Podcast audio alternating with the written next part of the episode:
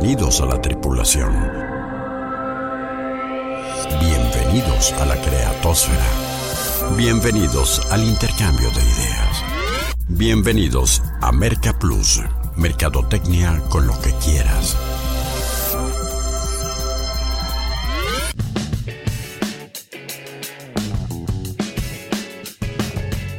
Bueno, y como afortunadamente aún en este incipiente 2022 nadie le vende a los robots, la mercadotecnia sigue siendo tan fascinante y tan desafiante para los seres humanos que cada semana nos merece este espacio para charlar en torno a ella. Con el gustazo de siempre, les saluda Rodolfo Guerrero para proponerles un nuevo contenido para inquietar su intelecto y detonar sus ideas. Bienvenidos amigos mercadoides a eh, la exploración 690 por el planeta marketing, donde lo mejor que podemos hacer para arrancar este eh, nuevo ciclo en el calendario es hablar de cómo enfrentar este reto llamado 2022 y hacerlo en la compañía de gente docta en temas de negocios, de gente experimentada, de gente que eh, no te habla de teoría solamente, sino te habla de cosas prácticas con un largo recorrido, pero con mucha vigencia en sus conceptos, es la mejor forma eh, de, hacerlo. Y me da muchísimo gusto, es un honor que por segunda ocasión nos visite, en la, nos acompañe en la nave y nos, nos lleve a esta misión a Mario eh, Rizo Rivas, este eh, destacado asesor articulista de eh, eh, diarios y revistas importantísimas, Forbes, Grupo Reforma, autor de varios libros, muy especializado en el tema de la eh, sucesión y de los gobiernos corporativos en las empresas y socio director del despacho Salles Science Grand Thornton, Guadalajara. Un gustazo, Mario, gracias y sobre todo muy en especialmente por hacerlo en este, en este despegue de año. Al contrario, Rodolfo, muchísimas gracias por la invitación y es para mí un honor iniciar el año con, con esta plática. Y bueno, pues nuevamente agradecerte que me hayas invitado y estamos a tus órdenes para platicar del tema. Perfecto. Y ya se imaginaron ustedes, amigos mercadoides, que hay muchísima tela de dónde cortar se diría eh, eh, sobre este, este tema de cómo enfrentar este reto llamado 2022, eh, pero ¿por qué no vamos a las coordenadas de la exploración a que conozcan los detalles de lo que irá nuestra exploración? Activando propulsores. Coordenadas de exploración asignadas no podíamos arrancar el año de forma más óptima que haciéndote reflexionar y proponiéndote recomendaciones para enfrentar los retos de este 2022. Y todavía mejor si en la exploración 690 por el Planeta Marketing nos acompaña un experto del prestigio de Mario Rizzo, una autoridad en el mundo de los negocios, analista, consultor, autor de libros y artículos sobre estos temas. Planeación estratégica, cambios en el mercado, reconsideraciones, comunicación efectiva, aceptación de la realidad y manejo de presupuestos y proyectos serán parte de este interesante contenido. Quédate en la nave. Despegamos en 5, 4, 3, 2, 1. Y a propósito, Mario, del tema y, de un maravilloso artículo que publicaste en la prestigiosa revista Forbes eh, la semana pasada, eh, a mí me gustaría empezar un poco en eh, todos estos factores de cómo enfrentar este reto y algunas eh, recomendaciones, es la intención del programa hacerlo de forma práctica. Me gustaría empezar eh, retomando algunos de tus maravillosos 12 puntos que eh, mencionaste ahí, pero me gustaría empezar por, por el último que para mí es muy importante y hablar de la planeación estratégica. Mira, qué bueno que, que iniciaste por el último, porque el último es el primero, mi estimado Rodolfo.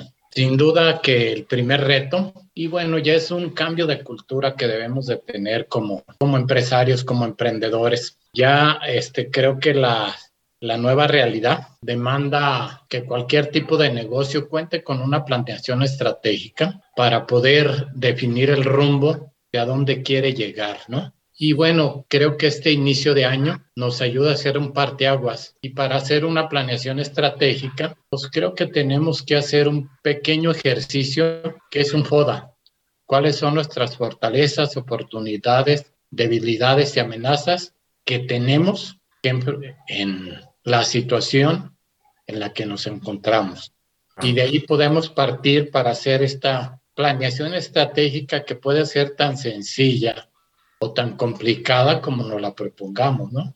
Yo creo que es importante saber en dónde estamos para definir a dónde queremos estar y en ese entorno en el que estamos partir de cuáles son nuestras fortalezas que tenemos para poder hacer frente a las amenazas, aprovechar las oportunidades y también disminuir las, de, las debilidades. Es muy importante para cualquier negocio de cualquier tipo tener un plan que nos ayude a dirigir mejor nuestros esfuerzos, tanto económicos, intelectuales y de cualquier tipo, para lograr un objetivo y que es salir fortalecidos de esta situación tan complicada que hemos atravesado los dos años anteriores. Oye, eh, eh, Mario, este, si bien es cierto que hay eh, en este análisis FODA o DAFO, como algunos le llaman, el, y que es la, la parte medular de, de, una planeación estratégica, si bien es cierto, como lo citas, que hay variables muy peculiares de cada empresa, de cada industria en lo, en lo particular, creo que eh, también eh, hoy a nivel macro los, el, contexto eh, general tiene que incidir sí o sí con las decisiones que en materia económica, en materia fiscal, donde tú eres de origen un gran especialista, van a afectar a todas las, las actividades, te dediques a lo que te dediques, seas empresario como la mayoría de nuestros amigos mercadoides o seas este, profesionista o, o, tengas una, eh, un oficio y estés queriendo profesionalizarlo y emprender. Creo que estos factores este, hoy más que nunca van a ser muy protagónicos y muy incidentales en, el, eh, en la planeación estratégica de este año, ¿no? Sin duda, sin duda, Rodolfo. Y creo que tocas un punto muy fino. Son los factores externos por las megatendencias que a cualquiera nos van a afectar positivo o negativamente, ¿no? Si no nos adecuamos a esas tendencias, pues nos podemos quedar sin empresa, sin negocio, y por qué no también sin poder tener como profesionistas la cantidad de mercado o de, o de consultas o de, dependiendo de lo que nos tratemos como profesionistas para atender. Una de las megatendencias que creo que pues, ya todos estamos muy familiarizados y dicho sea de paso nuestra plática del día de hoy, pues es que ya la, el e-commerce y utilizar los medios electrónicos para la venta, tanto de servicios como de productos, pues es estrictamente indispensable, ¿no? O nos subimos en esta tendencia o nos quedamos fuera.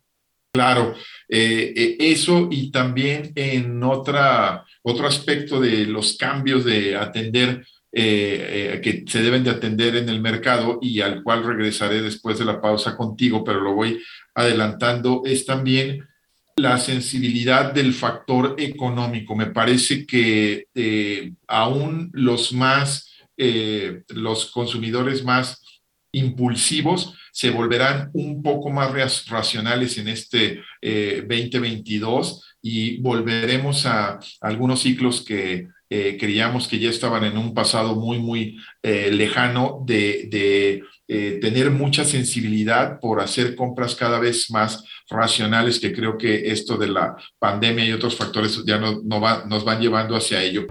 Iniciando transmisión para el Planeta Marketing de Expedientes CX en 3, 2, 1. Hola Rodo, bienvenidos a los expedientes CX. Fíjate que un tema sumamente importante que no debemos descuidar en esta época de crisis por las que han estado pasando muchísimas empresas es el clima laboral. El motor que hace funcionar una empresa, lo sabemos, es indiscutiblemente el capital humano. Desde el desempeño, la productividad, el cumplimiento de objetivos, de retos. Los invito a que visiten el site de Casa Javier para que vean los tips tan acertados que nos ofrece sobre capital humano y los podamos implementar en nuestras empresas, como por ejemplo darles un espacio apropiado, proporcionarles todo lo que necesitan para desarrollar sus actividades de manera sumamente eficiente, ¿no? Tener los equipos al día, aumentar la productividad al tener artículos que mantengan cómodos a los colaboradores como sillas ergonómicas, mousepads y mantener información ordenada como por ejemplo con las agendas, ¿no? que ya están las agendas 2022. Y estos productos ya sabes que puedes encontrarlos con los creadores de recuerdos. Ya saben en dónde, ¿no? En casajavier.com.mx. Conoce las 4 P's de Casa Javier. Pasión por productos promocionales. Entra ahora mismo a casajavier.com.mx. Te decía Mario antes del corte, eh, en esta eh, factor, eh, este otro aspecto muy considerable para enfrentar este reto, tú ya empezabas a citar en los cambios en el, en el mercado esta realidad ya del comercio electrónico y yo, yo decía también el factor económico, el, el, factor precio en todo lo que engloba la, la estrategia de precio, no solamente el precio de venta, sino las facilidades, garantías, este financiamiento, creo que va a ser importante, ¿no? Sin duda alguna, Rodolfo. Creo que tocaste un punto medular y lo hemos vivido en todos los niveles, todas las familias, la racionalidad de las compras ya no van a ser tan impulsivas y creo que ya los dos años pasados, tanto 2021 como 2022, con lo de la pandemia, nos enseñaron a comprar mejor a mejor precio y a mayor calidad. Entonces, ¿qué podemos decir que ya viene también y que es una realidad? No que ya viene. Es que el precio es un factor muy importante para determinar la compra y que la calidad ya está incluida en ese precio. Y que ahora también la guerra de precios va a ser un factor clave para poder vender, pero sin descuidar la calidad y valor agregado al cliente. O sea, hay mayor conciencia, como tú bien lo comentaste, del consumidor de en qué va a gastar su dinero. Entonces, el retorno por lo que paga va a ser mayor que lo que venía haciendo anteriormente. ¿Qué quiero decir con esto? Si yo pago 100 pesos por una comida, voy a demandar calidad, servicio, oportunidad y muchos elementos más que anteriormente, por precio, yo no los incluía, que los iba a, recibir. Pues esta nueva tendencia está obligando tanto a los profesionistas como a las empresas a ser mucho más eficientes en sus costos, en sus procesos y en su manera de comercializar y tomar decisiones, porque el mercado cada vez es más racional, como bien lo comentaste, y para poder continuar con un negocio en marcha, prestando un servicio adecuado, además de todos los elementos de calidad-servicio, debe de ser un precio que aporte más de lo que se paga. Sí, qué, bueno que eh, cuando hablaste de calidad lo terminaste ligando eh, y, y, pareciera que de repente en nuestro ámbito de la consultoría de la asesoría, este, los temas parecieran obvio que debían de ir emparentados, calidad y servicio, pero luego, Mario, te das cuenta, y, me estabas leyendo la mente cuando citabas el ejemplo de la comida este, rápida como un buen, eh, una buena ilustración de lo que es el servicio, porque luego hay gente que se pierde y malentiende que en los recortes eh, es eh, recortes de, de, servicio, recortes de personal, recortes de, de calidad este, para eficientizarse y termina por eh, perder la médula de los negocios que, es, eh, que son los clientes.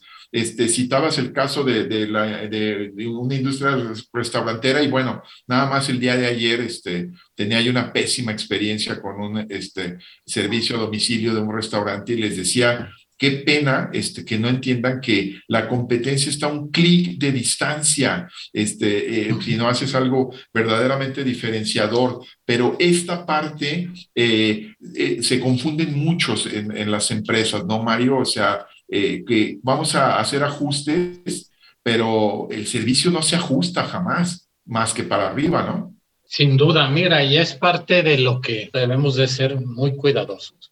En el momento en que yo hablo de eficiencia, no es hacer recortes de personal, inversiones o gastos por decreto. ¿A qué me, me refiero por decreto, Rodolfo? De, oye, bájame un 20% en costos, bájame un 10% en gastos o quítame 20 personas de la nómina. Antes de hacer un recorte de personal, de inversión o de algún gasto, que es muy tentativo hacerlo en tiempos complicados, debemos de ver que no lastimemos nuestro core business y que no quitemos esa calidad, ese servicio, ¿sí? Y también, ¿por qué no? La cantidad, ¿eh? Que también podemos caer en esa tentación de decir, oye, doy menos producto para dar mejor precio. Claro. Si lo compenso posiblemente con alguna otra aportación de valor, el cliente va a estar satisfecho. Pero como platicamos, cada vez somos más racionales y medimos más estos indicadores que en algún momento dado se perdieron. Se perdieron, ¿por qué? Porque al final de cuentas enmarcaba la tendencia era el que vendía y no el comprador. Ahora ya es un mercado muchísimo más de comprador que de vendedor. Claro, oye, y, esto lo quiero ligar con eh, este estas, eh, ejemplo, esta anécdota este, figurativa, pero muy aproximada a la realidad de el dueño de la empresa, el director general, dando órdenes a sus subalternos, a su director de finanzas, director administrativo, el director operativo de bájame este personal, redúceme estos costos y demás, eh, que estaba ligado con un punto que tú también citabas, que es que probablemente el, primero que no está siendo consciente de que van a bajar sus utilidades, que sobrevivir estas épocas ya es ganar, es precisamente el empresario. Entonces él dice, bájale a esto porque yo quiero seguir teniendo mis utilidades, mis ingresos y mi rentabilidad intactas. Y probablemente el primer ejercicio de, de eh, eh, enfrentar la realidad, eh, es un punto que tú citabas, debía de hacerlo el, empresario, decir, bueno, este, son épocas de vacas flacas y, tendremos que asumirlo como tales. Sin duda, sin duda. Bueno, creo que es el primer punto y lo, sí. como bien lo comentas, la primera situación es aceptar la realidad y bajo esta realidad hacer nuestro plan de acción. Y creo que no se pelean, Rodolfo, se puede cuando eres cuando te vas efectivamente al conocimiento de tu negocio, de tus clientes, no perder rentabilidad sin bajar calidad y sin perder tu eficiencia en el servicio a tus clientes. Creo que también con las nuevas herramientas que tenemos, podemos optimizar ciertos costos que a lo mejor, como bien comentas, y por ahí escribí ese tema, también vacas flacas y vacas gordas, en épocas de vacas gordas nos hacemos muy, voy a llamarlo así, desperdiciados con los recursos. Perdemos el focus de lo que es ser eficiente para ser rentable sin perder calidad y desperdiciamos una gran cantidad de recursos que cuando llegan las vacas flacas y no aceptamos que ya es época de vacas flacas y queremos continuar haciendo lo mismo, sin duda nos va a llevar a que tronemos el negocio o que como profesionistas perdamos también clientes que ya están tomando decisiones de manera diferente porque ellos sí entendieron la realidad que ahorita es momento de hacer las compras, voy a llamar un concepto clave para mí, estrictamente indispensable para su negocio para su bienestar y para su hogar. Así es. Y citaba yo, Mario, en esto que ilustrabas de vacas flacas y vacas gordas y de haber hecho caja en las buenas épocas en la empresa y no solo patrimonio en lo familiar este, para sobrellevar la, la, empresa. Eh, citaba yo el caso de eh, un empresario restaurantero joven, yo creo que tiene menos de 30 años, este, pero que me llama muy poderosamente la atención cómo está llevando las cosas y estamos en pláticas con él a ver si lo podemos tener en algún programa eh, reciente hacia el futuro.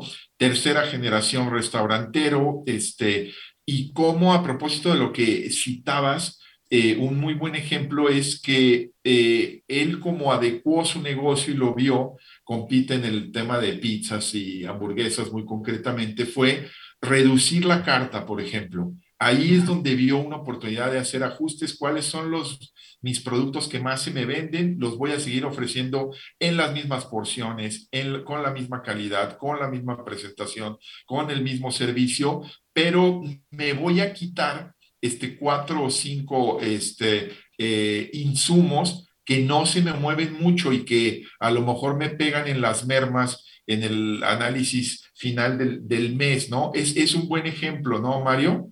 Sin duda, sin duda, Rodolfo. Creo que, que es donde hay que salirnos de, pensar fuera de la caja, porque eficiencia la puedes lograr en, en muchos procesos, en tu manejo de inventarios, inclusive voy a decir a lo mejor un, un punto fuerte, hasta qué cliente sirves.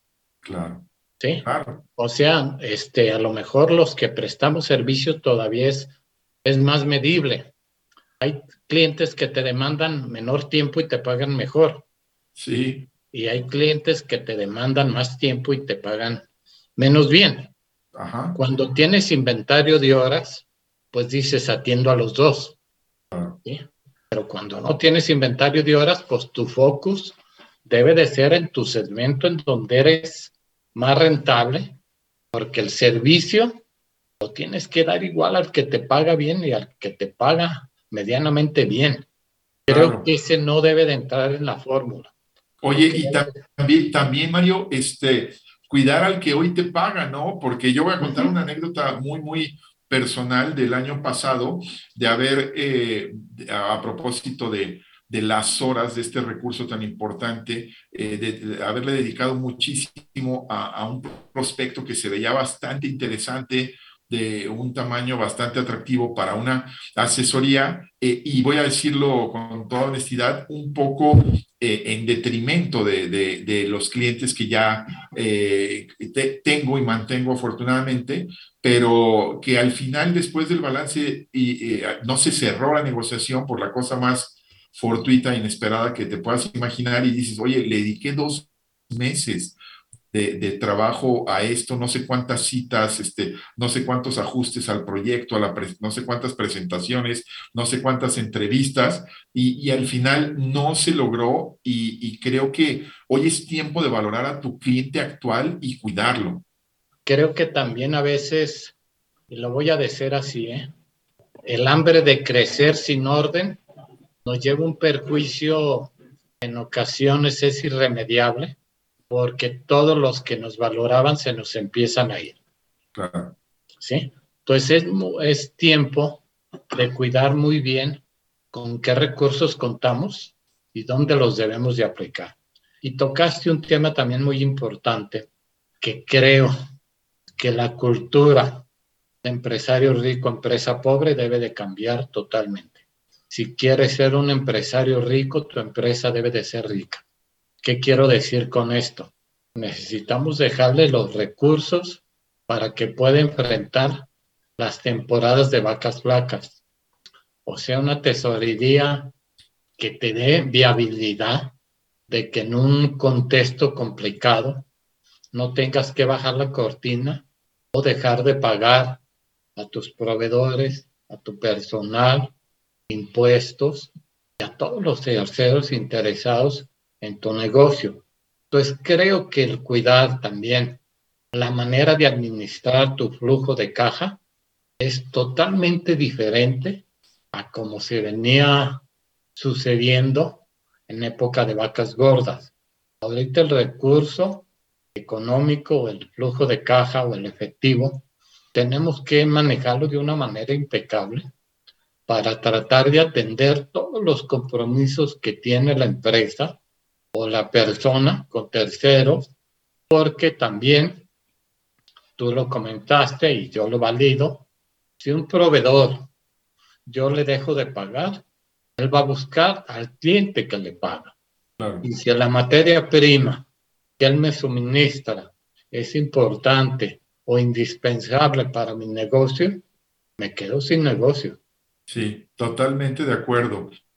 Y, en ese sentido, Mario, no sé si coincidas también conmigo eh, en, eh, en, tus eh, muchas más vastas experiencias y, trayectoria más amplia, pero a veces es como que te topas con dos tipos de clientes y de em, empresas y filosofías del manejo del negocio, ¿no? Uno que son muy buenos para administrar el negocio, este, muy cautelosos este, y que a veces no, no, se atreven y no crecen. Y en el otro extremo a veces te encuentras con empresarios y, empresas a su imagen y semejanza, súper echados para adelante, súper buenos para vender, pero muy eh, con mucho dispendio interno, con una administración poco eficiente, porque como que su misma filosofía les dice, como soy tan bueno para vender y creo que siempre voy a estar vendiendo, este, le sigo, eh, sigo descuidando el, el, el aspecto interno y ahí hay mucha dificultad para encontrar el equilibrio o llevar a un extremo eh, y al otro hacia el punto medio, que es la ecuanimidad, ¿no? Sin duda, Rodolfo. Creo que tocaste otro tema bastante importante. A veces, no, en ese tipo de empresas es un modelo que la falta de atención a indicadores internos te lleva a que tu negocio pueda morir prematuramente o que no tengas capacidad de respuesta creo que tocaste un punto muy importante. Necesitamos tener ese adecuado equilibrio entre mi parte interna y parte externa, cautela y agresividad. Si tienes todos los recursos y tienes un buen control en tu manera de procesos internos, de, la de tu administración, de tus inventarios, de tu cartera, de en qué gastas el dinero, de en qué lo inviertes. Esa es la base para que puedas tener agresividad. Si no tienes ese control o claridad de tus indicadores internos, tu agresividad te puede llevar a una muerte prematura, ¿no? Es como querer ganarle el paso al tren. Oye, soy muy agresivo. Bueno, pues, si tienes un buen carro, que responde de manera muy rápida y tu riesgo es mínimo, pues dices, me cruzo la vía. Pero si no está sustentado en elementos como un adecuado control, que sepas bien la rotación de tus inventarios, de tus cuentas por cobrar, de cómo está inclusive un factor muy importante que se me había pasado y que nos está sucediendo y hay que cuidarlo el recurso humano. La rotación del recurso humano es uno de los costos más importantes y que pocas veces se tienen evaluados de manera tangible. ¿sí? El costo de reposición de una persona clave, de una persona que te hace una función bien hecha, es costoso y puede tener repercusiones en tu servicio, en tu calidad y en otros elementos en estos tiempos ya no nos podemos equivocar. Y, Mario, en este tema de revisar y de dar recomendaciones y tips, otro, otros dos factores importantes en el eh, bloque anterior hablabas de el, capital humano tan importante este, y, valorarlo. Este, eh, hay otro, otro factor también muy importante que es el tema de la comunicación interna y externa, ¿no? Este, eh, sobre todo en esta incertidumbre que se palpa en el ambiente, que es la plática de todos los días, que son las noticias en los, eh, eh, en los diarios televisivos y radiofónicos, y esta, esto que en la plática con el tipo de las tortas ahogadas en la esquina se está llevando a cabo, es obvio que la gente tiene cierta inquietud, cierta incertidumbre, y en la empresa, si internamente, por, por citar un caso, no hay una comunicación clara de en este punto estamos, señores, hacia este punto vamos y esto es lo que vamos a hacer, pues cabe toda serie de rumores y de inquietudes que hace que, que la gente se desenfoque. Sí, mira, muy, muy, muy, muy importante punto y tiene que ver también con lo que empezamos el tema del día de hoy. Tu planeación estratégica, ¿sí? tus objetivos estratégicos y tu visión de negocios. Hay que comunicarlos de manera adecuada, tanto interna como externamente, para todos poner el focus en lo mismo. Muchas veces, ¿qué es lo que sucede? Esa planeación estratégica la conoce nada más la gente de arriba, los colaboradores o, la, todo el equipo de apoyo no tienen bien definido el rumbo. Entonces, el manejo de una comunicación efectiva, eficiente, de hacia dónde vamos, por qué es importante lo que tú haces para lograr un propósito común, es factor clave y lamentablemente la comunicación, me lo llevo al tema de empresa familiar. La comunicación es el segundo factor de muerte de una empresa familiar. La falta de una comunicación adecuada. ¿sí? Ya lo creo, ¿no? Eh, cenas navideñas, por ejemplo, hablando de negocios este, en las familias, ¿no? O a la inversa. Luego, eh, ¿a qué no te había dicho que íbamos a comprar este, este equipo en el plano profesional? Cosas típicas que estoy citando casos que me han sucedido. ¿eh? Así de fundamental es, ¿eh? es un factor clave para lograr un objetivo de negocios, un objetivo profesional, un objetivo personal. Y es muy descuidada y también creo que es importante, eh, Rodolfo, tener fuentes y métodos de comunicación porque como bien lo comentaste, creo que ahorita también un elemento importante, y lo tocamos, son los medios electrónicos. Nos llega información de todos lados y de muchas fuentes. Y esa saturación de comunicación, y que no es una comunicación tampoco adecuada o formal, nos puede llevar a tomar decisiones inadecuadas. Entonces creo que el tema de comunicación es sumamente estratégico para efectos de continuar con un negocio que tenga sustentabilidad en un futuro y crecimiento con rentabilidad. Oye, Mario, y luego eh, hay que llevar esto al entendimiento de las eh, eh, microempresas, de las pequeñas empresas, porque luego se presupone y de forma incorrecta que el cara a cara y el contacto cotidiano este, personal ya, ya es por sí solo comunicación, sin formalizarla en sesiones de trabajo, en entregar por escrito ciertos documentos para que, como tal como lo dijiste, se entienda eh, perfectamente qué es lo que queremos hacer y en qué dirección vamos, ¿no? Porque como ya lo citaste tú, eh, la planeación estratégica es importantísima, pero luego hay niveles nada más en los que se queda y eh, a muy altos.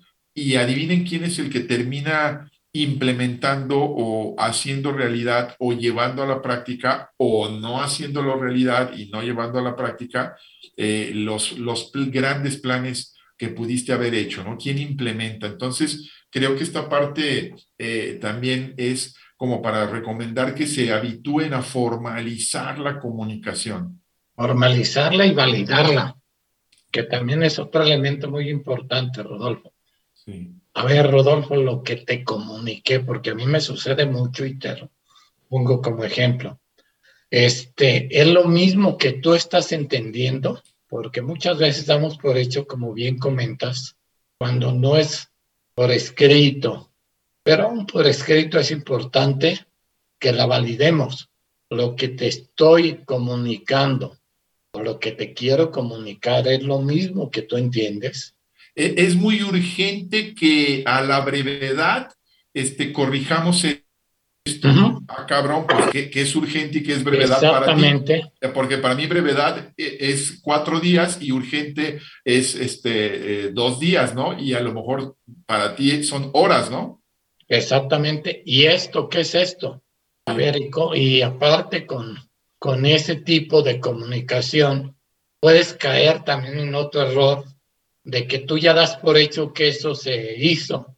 En el momento en que quieres validar que efectivamente se realizó, pues no era lo que tú esperabas, porque no diste una instrucción precisa, una comunicación eficiente, efectiva y validada.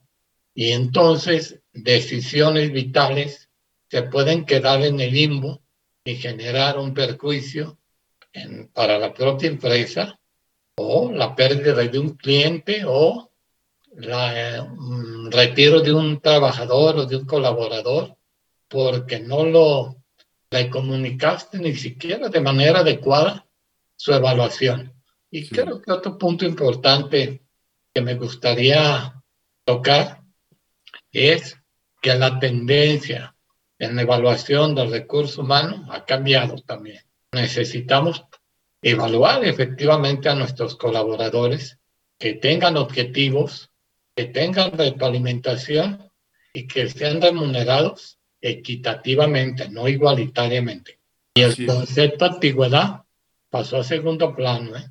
Sí, definitiva, definitivamente esa es una realidad. Y bueno, la realidad también es que creo que eh, hay dos, dos, cosas que han quedado claras en este programa. Primero, la experiencia y, todo lo que hemos aprendido de nuestro invitado y también es una realidad que eh, lamentamos que se nos haya terminado el, tiempo por esta ocasión, pero este será eh, el pretexto idóneo para abrir la puerta a una nueva exploración en el futuro, acompañados de Mario Rizo Rivas, director de Science Science Grant Thornton de Guadalajara, de autor de varios libros muy recomendables, por cierto, y este, un hombre experto en temas de negocios y consultoría. Mario, un abrazo a la distancia. Muchísimas gracias por haber, eh, haberte dado el tiempo para nosotros y felicidades en el arranque de este año y, porque hacia el final del año pasado te regalaron, eh, el, como a muchos otros, el, el, gran este, botín de haber visto campeón a tu Atlas de Guadalajara.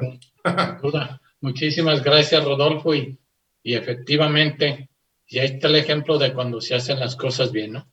Exacto. esperando pero donde se junta un buen técnico, una buena estrategia y todo un proceso, logras ese tipo de resultados. Definitivo, buen, buen tema. Muchas gracias, Mario. Abrazo. Gracias a Denise Melero que ha hecho posible este programa. Ahora eh, los dejo confiando que si ustedes saben, están más interesados en la mercadotecnia que al iniciar esta travesía, nosotros entonces hemos cumplido con la misión.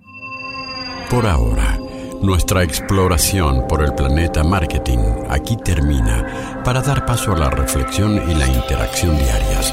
Hagamos contacto nuevamente en esta frecuencia en 167 horas.